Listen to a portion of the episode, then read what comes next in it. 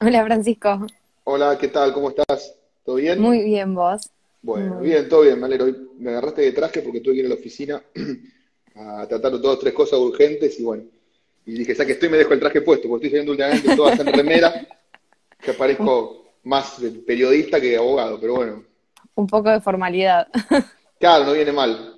Bueno, justo la otra noche, el sábado a la noche, habíamos dado una charla en un congreso virtual que se hizo a nivel iberoamericano, y hago una, una entrevista con un amigo, un amigo mío que es juez en, en Neuquén, y también estaba de traje. La gente preguntaba, ¿qué hace de traje un sábado a la noche? No, bueno, que cagamos, ya que estaba, no me tenía la oportunidad de tenerlo puesto, no me lo iba a sacar. Sí. Sobre todo, más, no solamente un sábado de la noche, sino un sábado de la noche con tiempos de cuarentena. Claro, claro, era, era insostenible. Pero me parecía, es más, yo como, acá estamos haciendo algunas audiencias, eh, eh, perdón que la cámara no la logro ubicar, estamos haciendo algunas audiencias eh, virtuales y yo para mí que con traje, hay, hay- los fiscales eh, van, algunos van con remera, pero tío, lo llamé a uno y le dije, no, no seas impresentable, le digo, pero estoy en mi casa, está bien, bueno, pero eh, sí, estás en tu casa, salí en calzoncillo, entonces en cuero, total, de lo mismo. Igual Claro, tengo, yo tengo como una, no sé, debe ser de, de, de estudiante, ¿no? Pero me imagino, yo tengo, estoy teniendo clases virtuales, los profesores que deben estar con traje y abajo deben tener el shortcito puesto, las Bueno, chanquetas, todo, lo bueno, que vos sabés, yo te, te voy a contar una, una, una intimidad. Yo me pongo el traje completo porque me da fea sensación realmente estar. Es más, hay uno de los jueces, era uno de los jueces que aparecía eh, con, tra- con, con saco y corbata, y yo le decía a un amigo, para mí este está en calzoncillo abajo de la corbata. Pero no, después me enteré que iba a la, iba a la oficina, así que va vestida. No, yo me pongo el traje completo por una cuestión de decís, tenés que tener un poco de decoro. Imagínate encima después si te sacan la foto y estás frente a la computadora con la No, mitad del traje puesto y Sería, sería demasiado, ahí sí que sería gravedad institucional. Bien, genial. ¿Y, mm, y la cuarentena cómo te está tratando? Me imagino que, que Y la verdad, ya me tiene un poco podrido la cuarentena, ¿no? Sobre todo me tiene un poco podrido pensando que ya me parece que ya dejó de ser, a ver, para restringir cualquier garantía constitucional hay un principio que es el principio de razonabilidad. Mm, Cualquier garantía constitucional, de hecho, cualquier derecho constitucional se ejerce conforme los- la ley que lo reglamenta, de ahí el principio de razonabilidad que emerge del artículo 28 de la Constitución. Yo creo que en un principio era razonable que hubiera, hubiera cuarentena, por, más que nada por ignorancia, porque no estaba muy en claro qué era todo esto. Al día de hoy me parece un absurdo. O al, me- o al menos, no es un absurdo, pero al menos exagerado e irrazonable que nos tengan a todos encerrados por un virus que según lo que dicen las estadísticas, y esto, en esto puedo estar equivocado porque no soy eh, infectólogo ni soy médico, simplemente me dediqué a leer estadísticas aburrido en la cuarentena, no es más letal que la gripe. La gripe mató más gente. Y entonces, lo cual me- te dicen, bueno, pero no es más letal, pero es más, pero es más contagioso que la gripe. Entonces, digo, bueno, pará, si esto es más contagioso que la gripe, cuidémonos de la gripe, porque la gripe debe ser totalmente letal, porque si es menos contagioso y mata más gente, digo, debe ser heavy. Con lo cual, mm. eso me lleva a decir, si en una enfermedad que mató más gente no tenemos una cuarentena, ¿por qué la tenemos una que mata menos gente? O sea, eso es lo que me empieza a hacer un poco de ruido y ya me empieza a molestar. Estamos, estamos trabajando con un par de amigos en un recurso de amparo, en una acción de amparo, distinta a la que se presentó originalmente, porque Patricio Kingston había presentado originalmente una acción de amparo, eh, que a él se la rechazan, porque en realidad él lo que dice, mirá, el derecho a la libertad es absoluto, no, me lo puedes cercenar. Y entonces le contestan, no, bueno, no es ningún derecho absoluto. Y en realidad las malas lenguas dice que se la rechazaron por no pedir habilitación de feria. Yo no leí, el, no leí lo que decía, pero dice que se por no pedir habilitación de feria. La nuestra es un poco más razonable, ¿en qué sentido? Va, no digo que la de Patricio sea irrazonable, pero digo, la nuestra es un poco más, más pasable en el sentido que decimos, bueno, a ver, eh, estaría bueno que nos des un fundamento para seguir explicándonos por qué estamos todos encerrados dentro de nuestras casas. Claro, algo válido. Algo, algo es fuerte, Sí, sí, que amerite. Completamente. A mí claro. me, me pasa desde el yo en realidad te digo, soy sincera, no estoy a favor de, no estoy a favor de la cuarentena desde que arrancó, porque me pareció esto mismo. Yo soy más, de- va, ahora estoy estudiando Derecho, pero venía del lado de la medicina, tres años de, de la carrera. eh, y lo primero que me llamó la atención fue el hecho de decir, no se separan las muertes de muertos con coronavirus y los muertos por coronavirus, desde el principio. Y así te podían estar metiendo cualquier muerto, eh, y decía, independientemente, incluso aunque fuera algo completamente letal, una cuarentena como en Europa no la podés llevar acá, porque estaba previendo el tema este de la economía, ¿no? Eh, de que no podemos Claro. parar así la economía, de que tenemos un país con 40% de pobreza, ahora más, eh, y me parecía como, como una excusa, que digo, cada vez que va pasando más el tiempo, siento que era más una excusa para avanzar sobre estos derechos, y, y te quiero, unas ganas de preguntarte tu opinión o tu descargo, mejor dicho, sobre lo que están pasando con los presos. Mm. Mirá, lo que está pasando con los presos, yo estoy viendo que hay un cacerolazo. Eh, yo tengo la costumbre de desviarme de los temas, así que si me desvío mucho, tráeme de vuelta camino. Pero en principio hay una cuestión que yo salí muy reaccionariamente a contestarle al fiscal que convocó al cacerolazo, diciendo qué cosa, diciendo, señor fiscal, usted tiene que tener el principio de objetividad. El principio de objetividad no es ni más ni menos que actuar en defensa de la legalidad. Entonces, Mm. usted no puede salir a un cacerolazo contra la liberación de presos. ¿Por qué? Porque hay muchos casos puntuales que tal vez haya un resorte legal que le permita obtener esa libertad morigera, perdón, esa prisión morigerada. Entonces, ¿qué quiero decir con esto? Muchos me decían, bueno, pero entonces, eh, ¿qué, qué tiene de legal que salga un preso? A ver, el único derecho que se pierde cuando uno ingresa a prisión es la libertad. Todo lo demás se los mantiene. Entonces, la respuesta, para ser un poco eh, sintético, es Mm. hay que ver caso por caso. Por supuesto que es ilógico que un tipo que está efectivamente condenado por una violación que existió, porque hay mucha gente que está condenada por violaciones que no existieron, pero un, un hombre que está condenado por una violación que existió no puede ir a pasar la prisión domiciliaria al lado de quien otrora fuera su víctima. Eso es un absurdo total. Ahora, hay casos, por ejemplo, homicidios. A ver, yo te pongo un caso, paradigma- un caso paradigmático de homicidio. Porque todos dicen, bueno, el- ¿cómo puede ser que un homicidio, una homicida no sea peligrosa? Bueno, el ingeniero Santos, yo no sé si vos te acordás, no sé tampoco qué edad tenés, pero el ingeniero 21. Santos, no, no lo, no lo conoces. El ingeniero Santos fue un, un- un caso famoso de cuando yo era chico. Yo tendría 8 o 9 años, que era un hombre que le robaron, creo que fue el ingeniero Mashwitz o, o Martínez, una cosa por el estilo, le robaron eh, el estéreo del auto, entonces Mm. él los corrió con el auto y lo mató, y recuperó el estéreo. Entonces ese hombre le imputa, fue condenado por homicidio en un momento, ahora ya está en libertad y demás. Pero, a ver, eh, si vos te, te- te juzgabas por la carátula, era homicidio. Entonces, para estas cosas hay que tener muy presente algunas cuestiones. Primero, ¿qué riesgo representa el imputado? A ver, primero hay que decidir si está condenado o está condenado con sentencia firme o está acusado o condenado con sentencia no firme. Si está condenado, lo único que hay que ver es si realmente hay un riesgo para su salud. Y si hay un Mm. riesgo para su salud, si el Estado no le puede garantizar la salud en un establecimiento penitenciario, en otro pabellón, o en el hospital penitenciario, o en otro. Si está condenado con condena firme. Si está imputado o condenado por sentencia no firme, entonces primero hay que hacer una evaluación. Decir, a ver, ¿hay riesgo de que esta persona en libertad se fugue? Eh, perdón, vamos a empezar por el imputado. ¿Hay riesgo de que se fugue? Sí o no. ¿Hay riesgo de que entorpezca la investigación? Sí o no. El delito por el cual está imputado, y esto con los imputados es una cuestión muy peligrosa, porque está imputado, ya está acusado, no está condenado todavía, pero Mm. el delito es un delito que reviste peligrosidad, es decir, para, para ir a un extremo, porque es donde se ven los contrastes. Si yo tengo detenido a Bin Laden, y es un poco complicado en la libertad. Ahora, si yo tengo detenido, no sé, ¿a quién te puedo decir? A ver, vamos a buscar un caso que sea un poco más gris. Tengo detenido a... Es, es difícil encontrar casos grises, pero a ver, hay que, hay que ver el caso puntual, es realmente difícil. Eh, ahora, a ver, por ejemplo, y cuando está condenado, lo que tenés que ver es hay riesgo de fuga y la gravedad del delito. ¿Por qué riesgo de fuga? Porque, bueno, porque el condenado por sentencia no firme, ya el proceso no lo puede entorpecer, porque la investigación está hecha y la prueba se produjo en el juicio oral, con lo cual Mm. entorpecer el proceso lo va a entorpecer.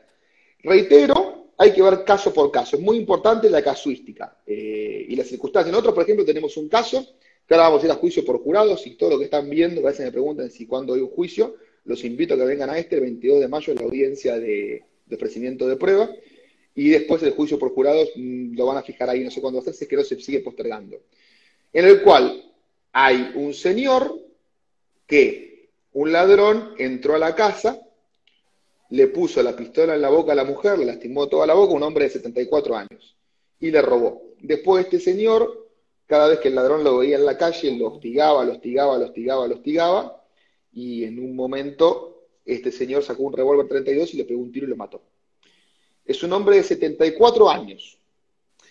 Eh, es una persona tan correcta que en el año 2018 Arba le devolvió plata de los impuestos, porque ha pagado impuestos de más. Así que usted es una idea de lo que estamos hablando.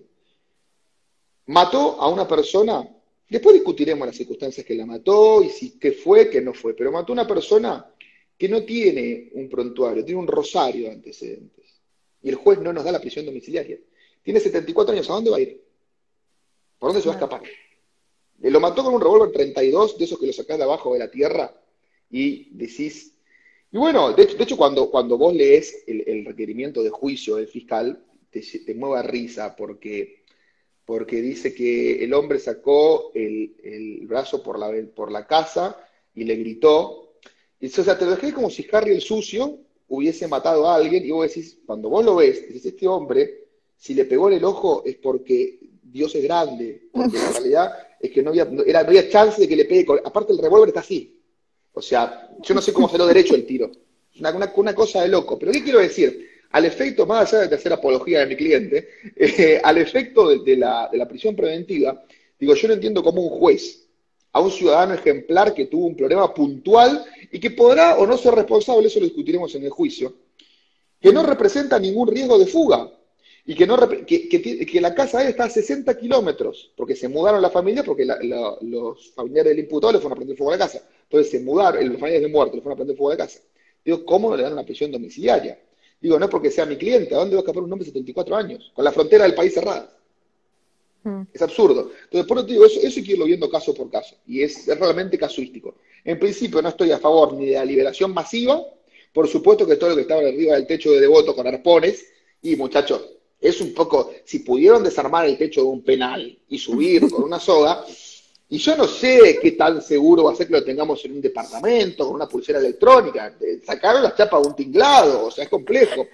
Ahora, claro, ahora, por otro lado, tampoco estoy a favor de eh, matémoslos a todos. Yo otro día hablaba con un, con un amigo mío que es penitenciario, y él me decía, me dice, mirá, me dice, lo, malo, dice, es que a nosotros, ¿qué, hubiese pasado si él es el grupo táctico del Servicio Penitenciario Bonaerense? No el federal, pero para el caso es lo mismo. Dice, ¿qué hubiese pasado si cuando empezaba el, motín, el grupo táctico entraba y empezaba a repartir balazo de goma? Salimos todos los diarios. Dice, la realidad que esa es la forma que tiene el servicio penitenciario de cuidar al interno obediente que no se plegó al motín, que estaban siendo verdugueados, como se dice en la jerga, por los otros, del no obediente. Entonces, digamos, es, todo, es muy importante, yo siempre digo lo mismo, es muy importante abstraerse de lo que te dicen y pensar por lo mismo. Y en ese sentido, no quiero ser tibio, vos sabés que yo no me caracterizo por ser tibio, pero yo creo que hay que ir viendo caso a caso y ir, ir decidiendo, pero está el juez. Por eso que yo fui muy crítico con las resoluciones de casación, de casación federal. Em, cuando empezó lo del coronavirus, empezó a sacar resoluciones, que, los jueces de primera instancia tengan en cuenta la Convención de Derechos Humanos y tengan en cuenta la opinión de Michelle Bachelet y tengan en cuenta, a ver, papá, vos sos un tribunal de superintendencia, vos sos un tribunal de control. Vos no saques ninguna recomendación diciéndole al juez lo que tiene que hacer, porque si soy juez, yo te digo, doctor, discúlpeme, yo hago lo que quiero, porque soy juez, eventualmente usted me revocará lo que vos tenés que hacer es cuando llegue mi sentencia a tu criterio equivocado, revocarlo. Ahora, si vos me decís a mí lo que tengo que hacer, hago lo contrario, y cuando llega mi sentencia equivocada a tu esfera de conocimiento, vos la confirmás, es lógico que generes un motín. Yo doy el ejemplo, no quiero ser machista, pero le doy el ejemplo de la chica histérica. La que vos le decís, ¿salimos? Dale, salimos. Bueno, vos te, te, te, te perfumás y te llama 20 minutos antes. Ay, ¿sabes que hoy no puedo? No te hagas problema, no te hagas problema, le arreglamos para la semana que viene. La semana que viene salís, vas a tomar algo, le agarras la mano y dices, ay, no, no, no, no quiero. Un momento decís, mira, está todo bien que no quieras, ahora, ¿para qué, qué se saca conmigo? Bueno, entonces, los presos les pasó lo mismo. Yo te digo, porque lo, viví en carne propia con clientes, salía, ojo, reitero, no quiero decir que todos tienen que salir, que te cuento experiencia propia de clientes. Salía la, la resolución de casación, la acordada de casación, llamaba por teléfono. Doctor, doctor, nos vamos, nos vamos. Para. Para. No, pero casación dijo, para. Presentamos en la cancelación. Primera instancia decía, no. Bueno, vamos a, vamos a casación ahora.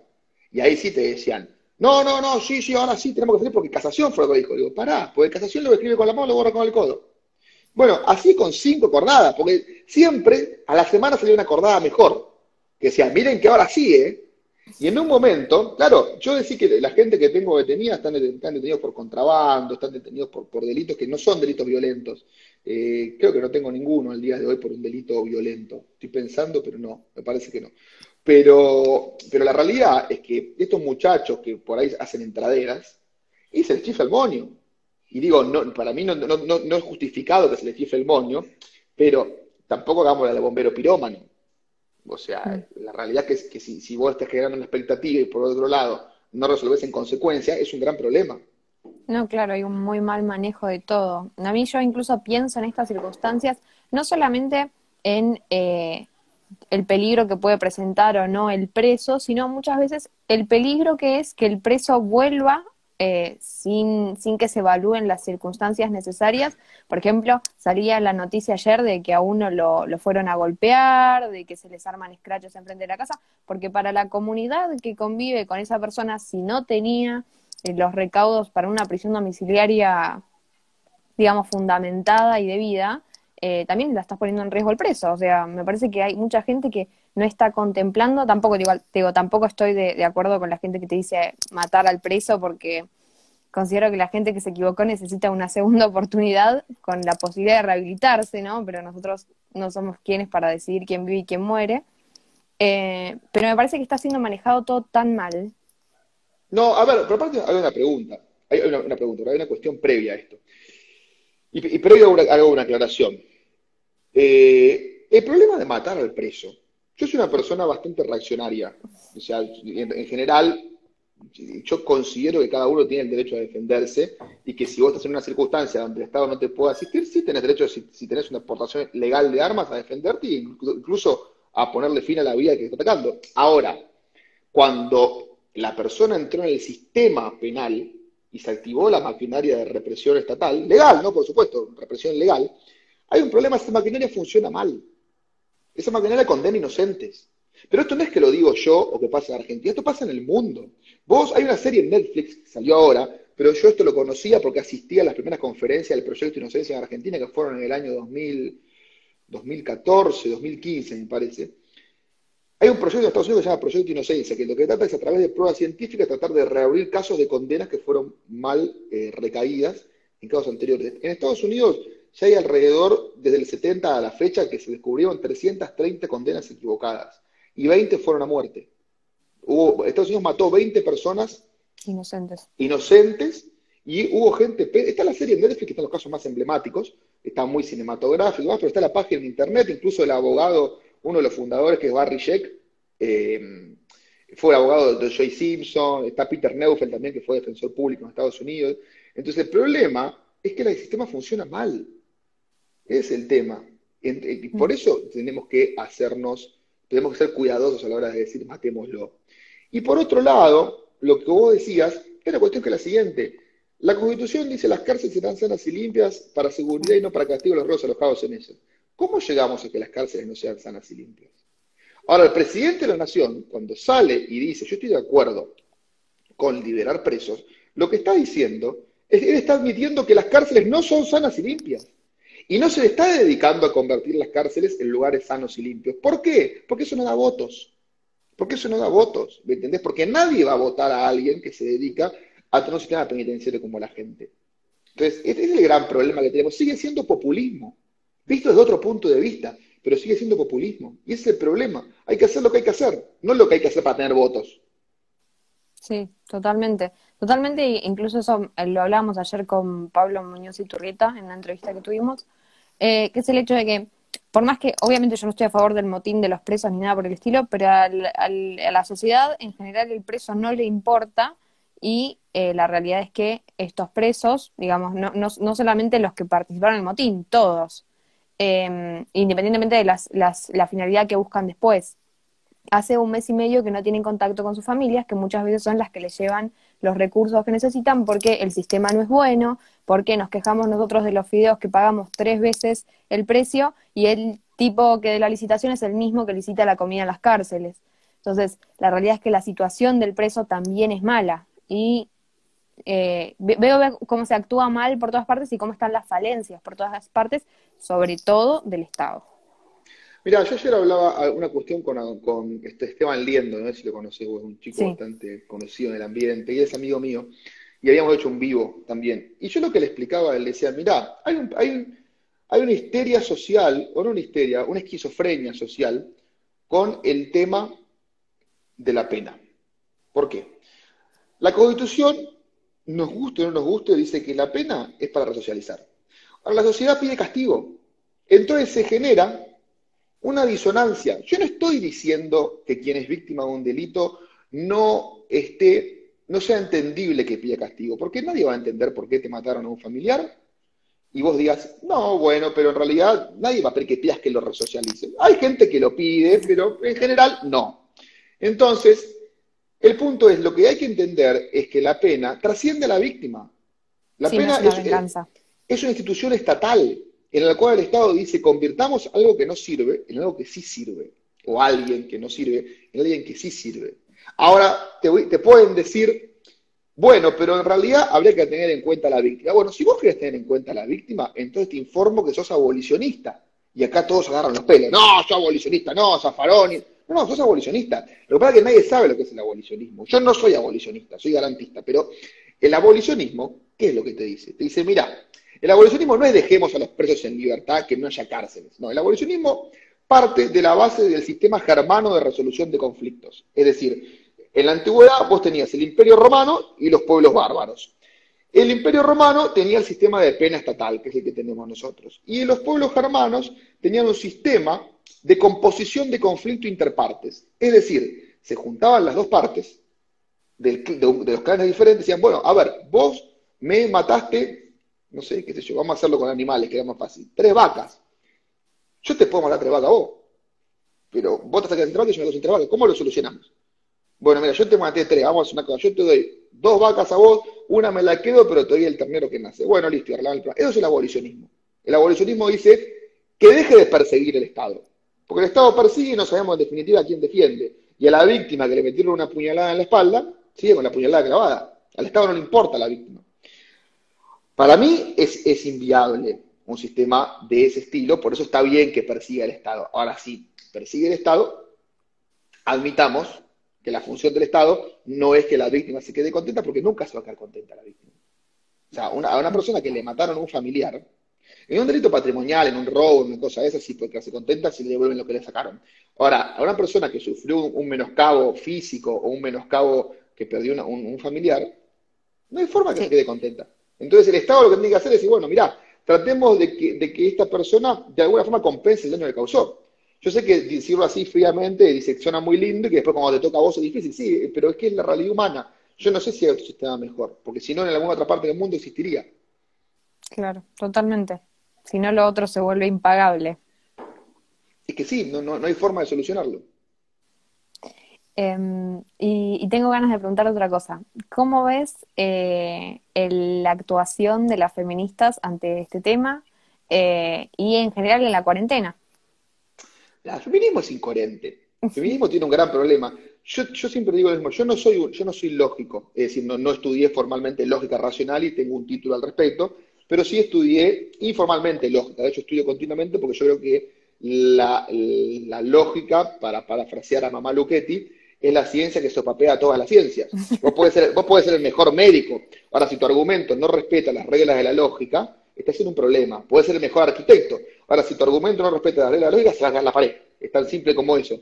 Entonces, yo me animaría a decir que por cada argumento feminista que recibo, puedo encontrar una falacia formal de la lógica del razonamiento. El feminismo, a ver, ¿cuál es el problema? El feminismo ya se gala de la frase de uno, de, un abogado que trabajaba en el estudio, llama Trabajamos, trabajamos con el hijo, que es Sergio Cerniz, que él decía, la justicia se parece mucho a mis intereses. Es decir, a ver, ellos defienden ciertos casos que ellos consideran que son válidos. Y los demás no los defienden. ¿En la persecución de qué? No, no sé, no me queda muy bien claro. Ahora, sí es cierto a ver, las mismas personas que defienden la prisión de un violador, en un momento cuando le dan la libertad no salen a defenderla, y en otro momento también por ahí defienden el actuar de un subversivo. Entonces vos decís, bueno, ¿cómo es? Vos, porque yo entiendo que vos tengas un punto de vista, mira, todos los delincuentes presos. Bueno, subversivo es un delincuente. También tengo, entiendo que tengas el punto de vista que sea, bueno, mira, todos los delincuentes son víctimas de la sociedad. Bueno, entonces también el violador, de alguna forma u otra, también lo es. Entonces lo que quiero decir es, sean coherentes en el planteo. No, se agarran derechos y se, los, se les agrega ideología y nacen monstruos. Eso es lo que pasa. El garantismo, vamos de vuelta con el garantismo. El garantismo no es ni más ni menos que decirle al Estado. El garantismo es, el paradigma de, lo que hoy se llama el libertarismo.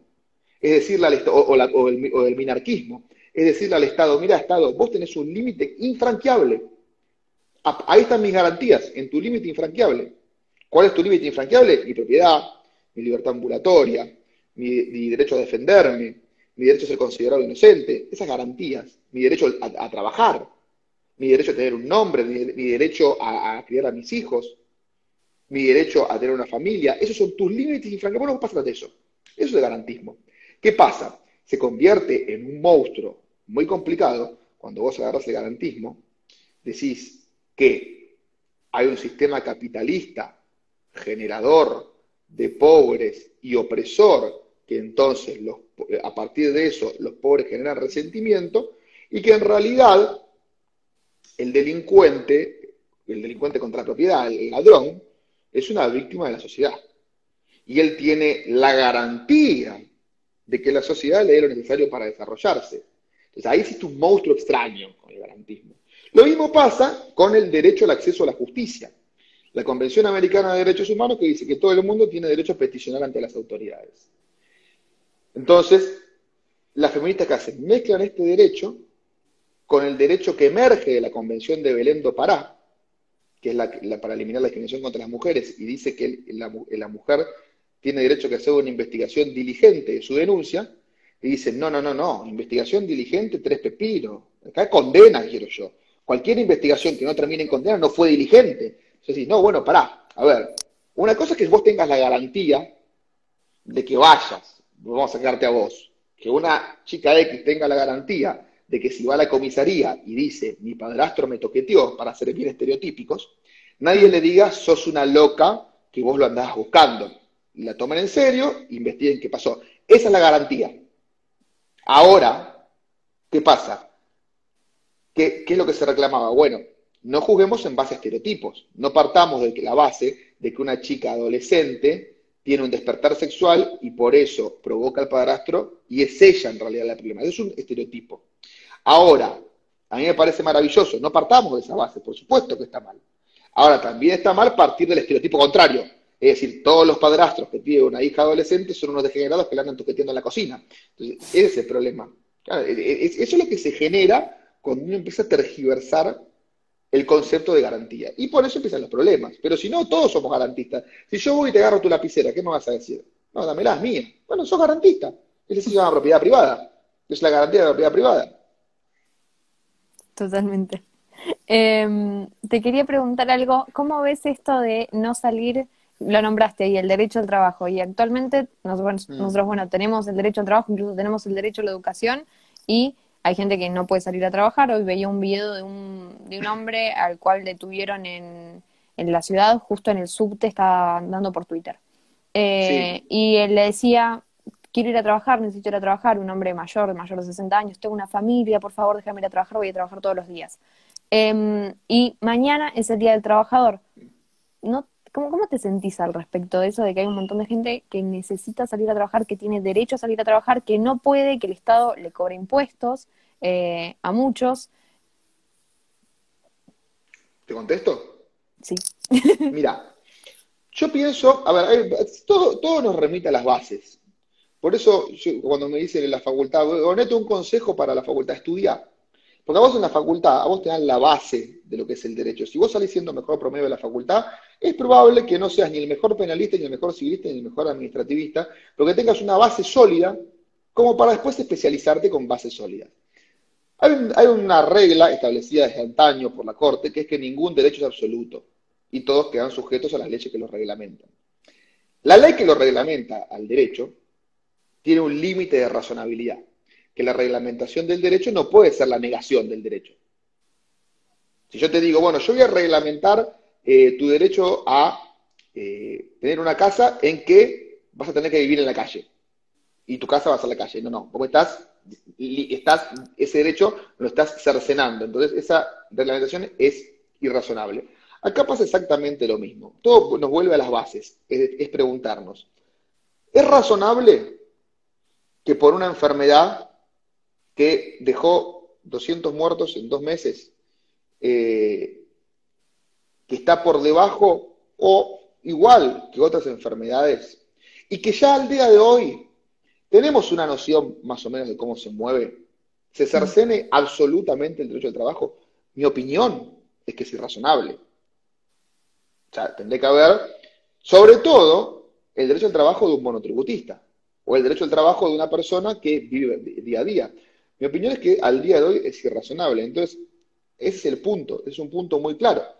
Por otro lado, si querés calar más profundo y ya meterte con las instituciones, Argentina es un país que hasta que no funcionen las instituciones como tienen que funcionar, va a seguir siendo bananero. Yo te doy un ejemplo para que veas el nivel de bananismo que tiene Argentina.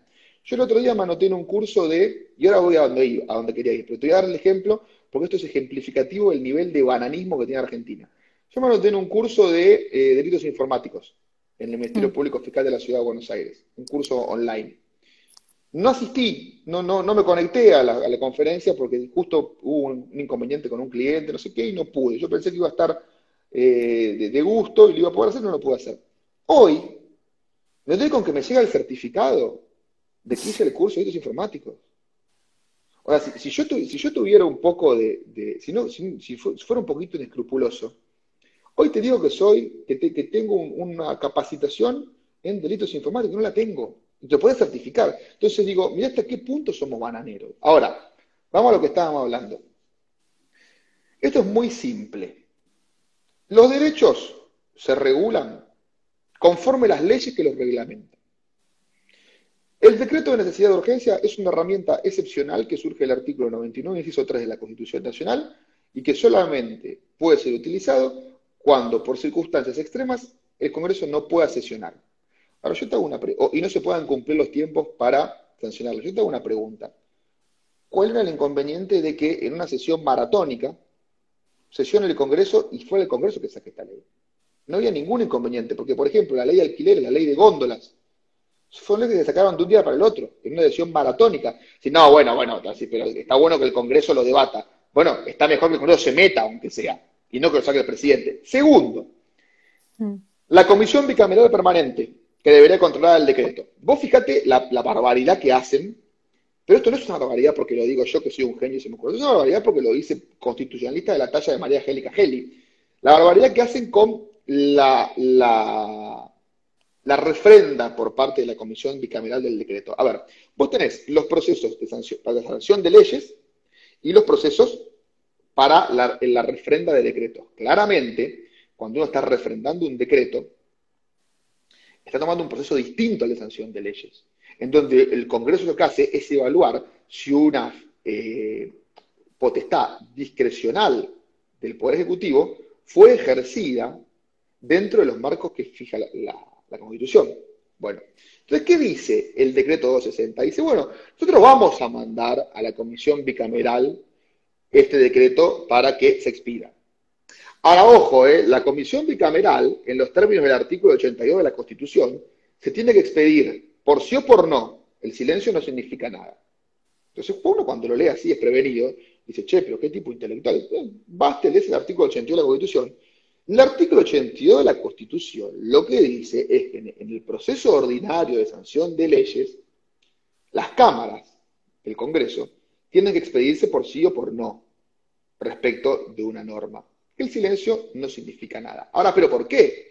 Porque lo que busca esa norma es que ni se rechace ni se sancione una ley sin control del representante del ciudadano, que es el, legislador. Ahora, por supuesto que en un, en un caso de evaluar una, una facultad excepcional del Poder Ejecutivo, ante la duda se está a que es inválida, porque es excepcional. Si no, de otra forma vos que conseguís que la comisión bicameral nunca actúe. ¿Por qué? Porque es muy fácil. ¿Son cuántos son? Son, creo que son tres senadores y tres diputados. Entonces, esto es muy simple. Yo le mando el, decreto de la Comisión Bicameral y digo, muchachos, no se expidan. Entonces no se expide y el decreto sigue vigente, de hecho. Y en realidad, María Angélica Gel esto lo explica en la Constitución Nacional comentada. Y dice, mirá, dice, esto es muy fácil, como, como se está eh, controlando una facultad excepcional del Congreso, entonces, si el, si el jefe de gabinete dentro de los 10 días no envía el decreto a la comisión bicameral, caduca el decreto. Si la comisión bicameral dentro de los 10 días no se expide, tiene que pasar el decreto al tratamiento al pleno de las salas, de los legisladores y la de senadores. Si a los 10 días las salas no se expiden, el decreto caducó. O sea, lo contrario a lo que dicen. ¿Cuál es el problema? Como no funcionan las instituciones, hoy tendríamos que tener a esta altura un rico debate en la Cámara de Diputados o en la de Senadores con un diputado que diga lo que estoy diciendo yo, o que diga lo contrario, pero que diga algo. ¿Me entendés? Uno que diga, no, esto es irrazonable, ¿por qué es irrazonable? Por esto y por esto y por esto, y que el de enfrente le diga, no, sí, es muy razonable, porque fíjate que, eh, colapsaron los hospitales en España. Este debate que estamos teniendo vos y yo a través de un vivo de Instagram tiene que darse en la Cámara de Senadores y de Diputados que para eso existen. No se da, porque no funcionan las instituciones. Entonces tenemos un emperador, no tenemos un presidente. Hoy no gobierna un emperador, hoy no gobierna un emperador, hoy no gobierna un emperador. Eh, de buenos modales, pero un emperador. Y hasta ahí los buenos modales. Hasta hace poco se le escapó la de gordito lechoso. Bueno, para entrar en temas valorativos. Em, una consulta te quería hacer. Eh, ¿Qué opinas sobre las sesiones virtuales del Congreso que se hablaron en un momento, que está ahora cambiemos eh, pidiendo que se sesione en el Congreso como, como corresponde? ¿Qué, qué, opinión te merece? La Cambiemos tiene un problema grave de histeria, de histeria no, si con la histeria, de eh, esquizofrenia, no sé si es esquizofrenia, digo esquizofrenia en sentido amplio, no se entiende por esquizofrenia que tiene dos personalidades, a eso me refiero. Por ahí hay, algún psiquiatra escuchándome y me dice, no seas burro, bueno, yo me refiero a eso. Pues cuando, cuando Graciana Peñafor presenta la acción declarativa en el Congreso, cambiemos, saca un comunicado diciendo, no, ¿cómo se va a meter en el Congreso, que esto, que lo otro? Bueno, pero Graciana Peñafor, en definitiva, lo que está, más allá de que nos guste o no nos guste la pavada que dijo de que usted se escribe con sangre o con no sé qué cosa, Graciana Peñafor lo que estaba diciendo es, bueno, queremos sesionar, queremos sesionar, digamos, díganos si, si el decreto nos permite hacerlo virtualmente o tenemos que hacerlo en eh, vivo. Lo que dijo Graciana Peñafort, ella, el, el, desarrollo de tweets que hace, es técnicamente brillante. Graciana Peñafort la ruina cuando se empieza a hacer la guerrillera. Ahí la ruina. El, el desarrollo de tweets es técnicamente brillante. Es verdad que en, los, en Siri Code no había caso, en FAL no había caso. En mm. FAL, el, el famoso FAL, no había una cuestión controvertida actual para solucionar un conflicto porque ya había nacido el chico. Sí, recién o, sea, en abstracto. Bueno, entonces, ¿qué dice Cristina Peñafor? Papá, no me vengas con lo del caso, porque cuando vos querés abrir un recurso, lo abrís. Entonces no me vengas con pavadas. Ahora, ¿cuál es el tema? Yo la verdad que no soy un especialista en derecho parlamentario eh, y mi límite en el sentido de la Constitución. Hay reglamentos y demás que no conozco del mm. Congreso y por eso no me arriesgaría a dar una opinión tajante. Ahora, desde mm. un punto de vista lógico, yo no encuentro inconveniente en que se sesione eh, a través de, eh, de, videoconferencia, excepto que ello conlleve algún perjuicio al debate amplio que debe caracterizar a, a las cámaras legislativas. En el caso de que lo conlleve, tampoco veo ningún inconveniente en por qué no pueden ir al edificio del Congreso y en lugar de juntarse en, la sala de, debate, que se junten en otro lado, separados y listo, y que debatan ahí. Eh, lo que me parece una barbaridad es que no sesione el Congreso. Eso me parece sinceramente una barbaridad, es una locura. Más allá de que la realidad es que muchas veces los, la sanción de ley se, se teje por otro lado. Bueno, por lo menos miéntanos por lo menos hagamos de cuenta, juguemos como los chicos al, al, indio y al cowboy, pero, pero no sé, pero hagamos algo. O sea, me parece que, es una barbaridad. Sí, sí, totalmente, totalmente. La división de poderes se la comió el Ejecutivo hace un mes y medio y no la quiere devolver. Totalmente, totalmente. Ojo, lo que sí, lo que sí, yo creo que eh, el gobierno está tapando y tapando muy bien una eh, división interna que hay mm. adentro del mismo gobierno. Porque, a ver, no puede ser que el vicepresidente no tenga capacidad operativa para decirle al presidente, aclarame el decreto, puedo sesionar o no, y tenga que ir a la, Corte a pedir que se expida al respecto. Después hoy con lo que pasó con el despido de Banoli y con la mm. colocación de, dos, personas más en, diferentes puestos, yo creo que hay un problema interno del gobierno que no sé para dónde va a decantar y que lo están ocultando porque es típico del peronismo que los trapitos sucios se lavan en casa, pero no sé cómo va a terminar eso. Sí, sí, hay quienes dicen que, ¿cómo se llama este? Cuño.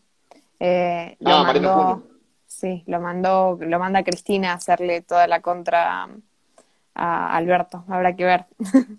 La verdad que no, esa información no la tengo, pero, pero es cierto que hay, un ruido ahí adentro. Sí, sí, sí, sí, además a mí yo digo, me llama la atención, tal vez en C5N sobre todo, lo, de Cunio lo tomo como un, así con pincitas porque lo leí por ahí, em, pero, pero el hecho de que C5N mismo saque cada tanto notas donde le pega Alberto, da, da que pensar. Demuestra, sí, que hay una interna en el fondo, no sabemos bien de, dónde, ¿no? Y quién, y la fogonea, pero...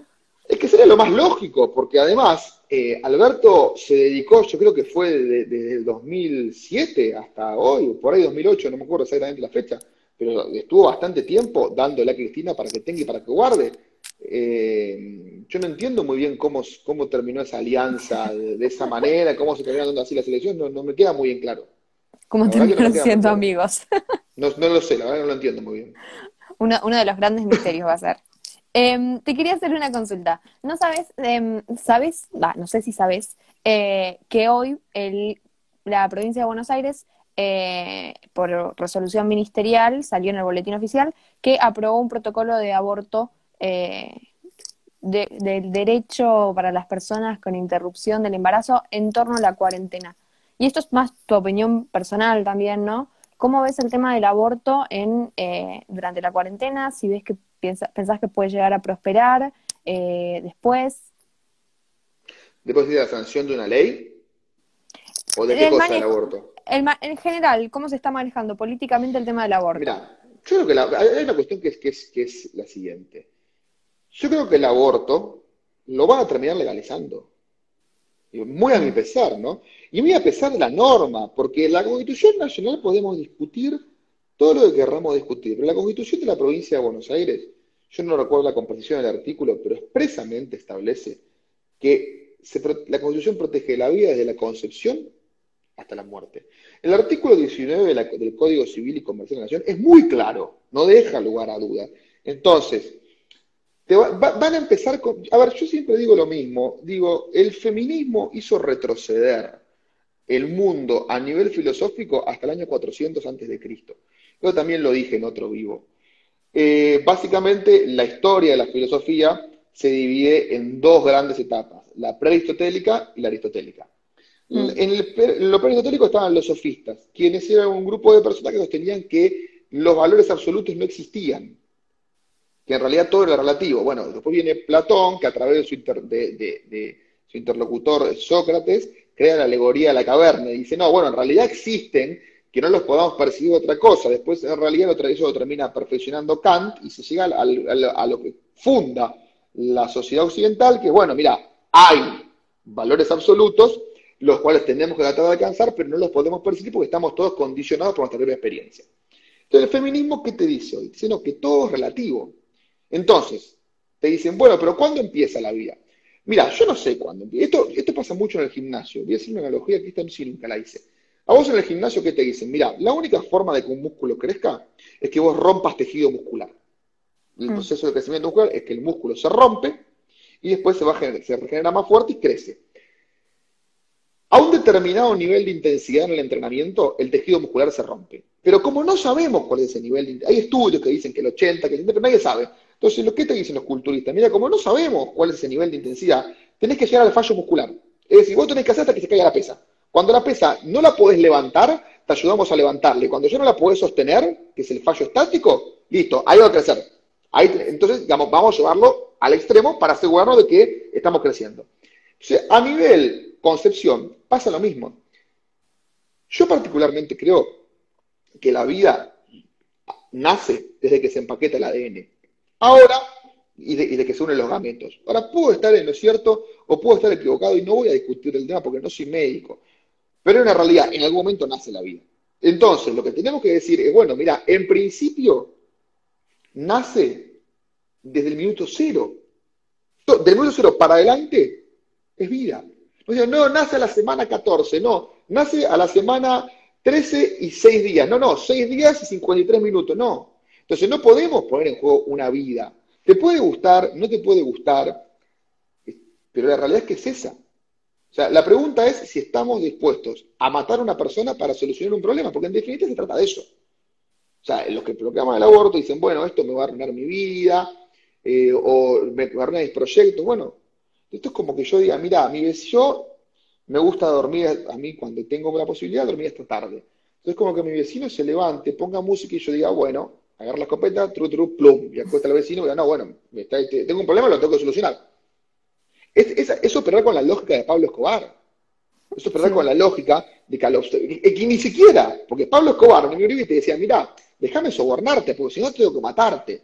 Yo no te quiero matar, pero si no te puedo sobornar, te mato. Bueno, ni siquiera es operar con la... Es una lógica más perversa que la de Pablo Escobar. Es directamente que, plum, lo costé.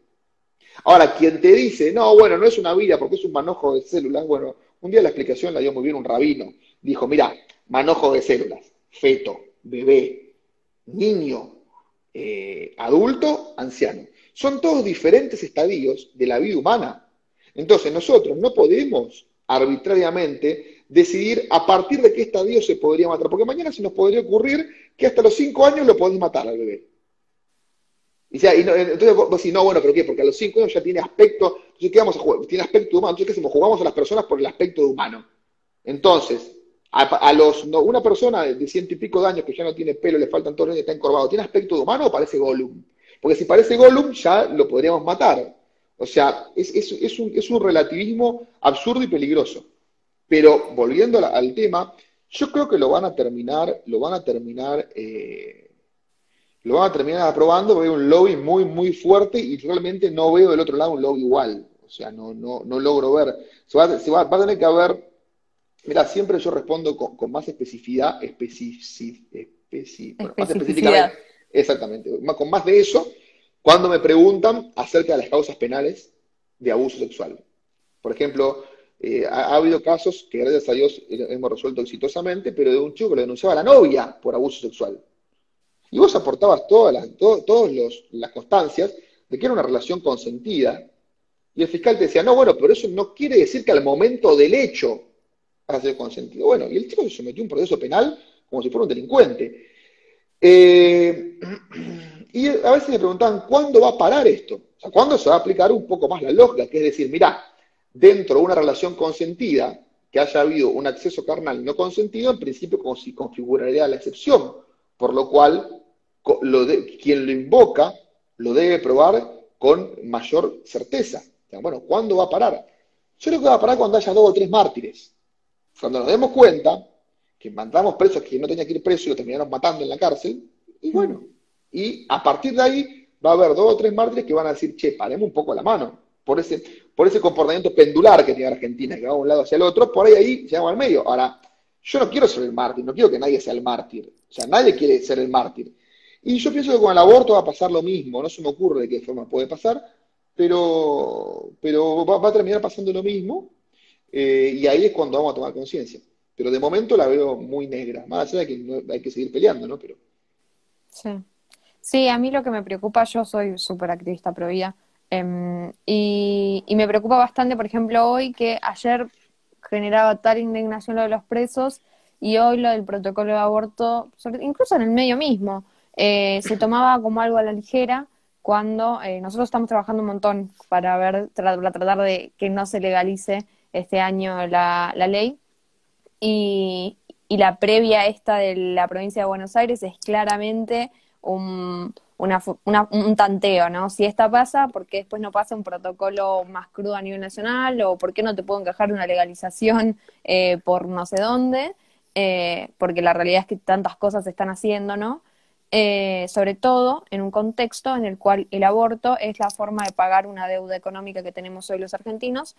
El último préstamo del Banco Mundial, em, el de los 30 millones de dólares, se Sí, otorgó en carácter, eh, esta es la categoría del préstamo por desarrollo humano y género. Y tiene como objetivo eh, garantizar los derechos sexuales y reproductivos, entre ellos el aborto. Por eso es, salían las noticias de que la ILE era de carácter esencial.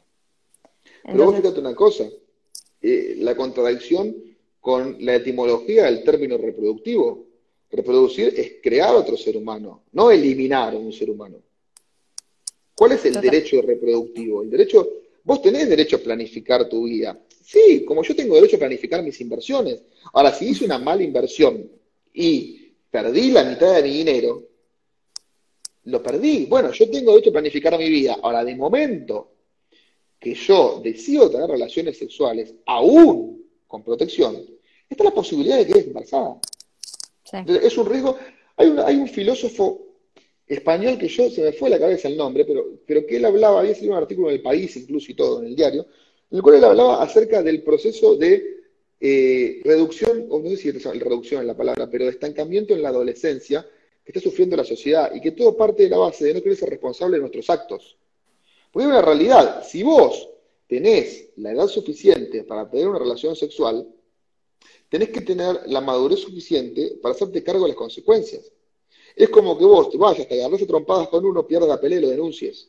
No, si vos tuviste el, coraje para agarrarte a piña, bueno, si perdiste, perdiste. Se acabó.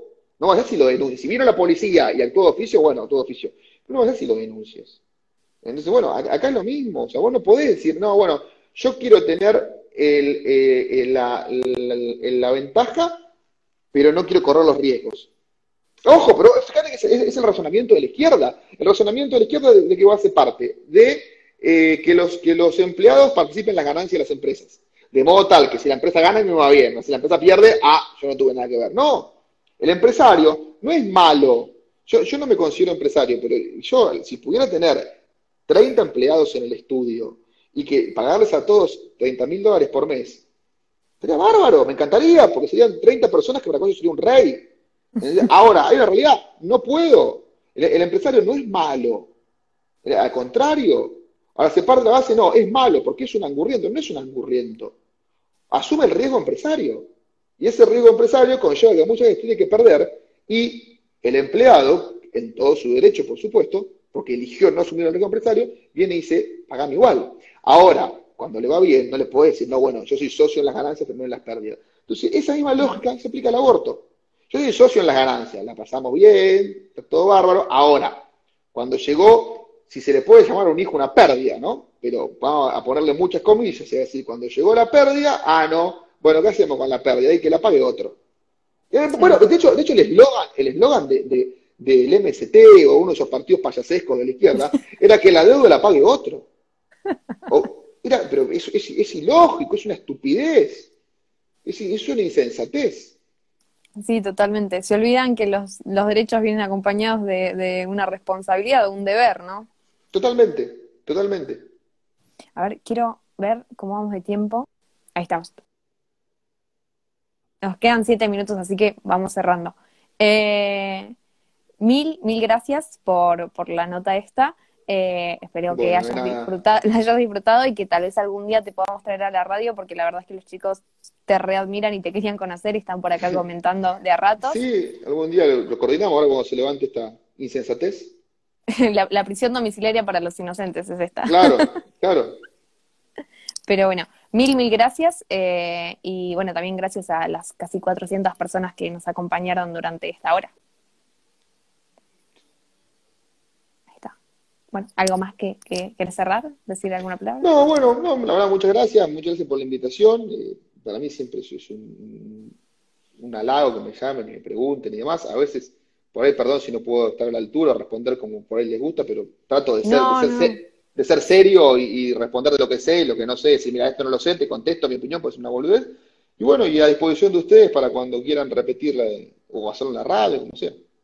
No, no, eh, la verdad es que es enriquecedor, la gente ahí te ama, so- sos el, el Dios. Honesto, ¿dónde estudiaste? Dios estudió con vos, te ponía. Eh, así que la verdad es que muchísimas gracias. Ah, y avisarle a la gente que quedó que si quiere repetir, se perdió una parte del vivo, va a quedar cargado en nuestra, en la, en el Instagram de la radio, así que lo van a poder rever. Bueno, Mil, mil gracias, Anita. Bueno, gracias, un saludo.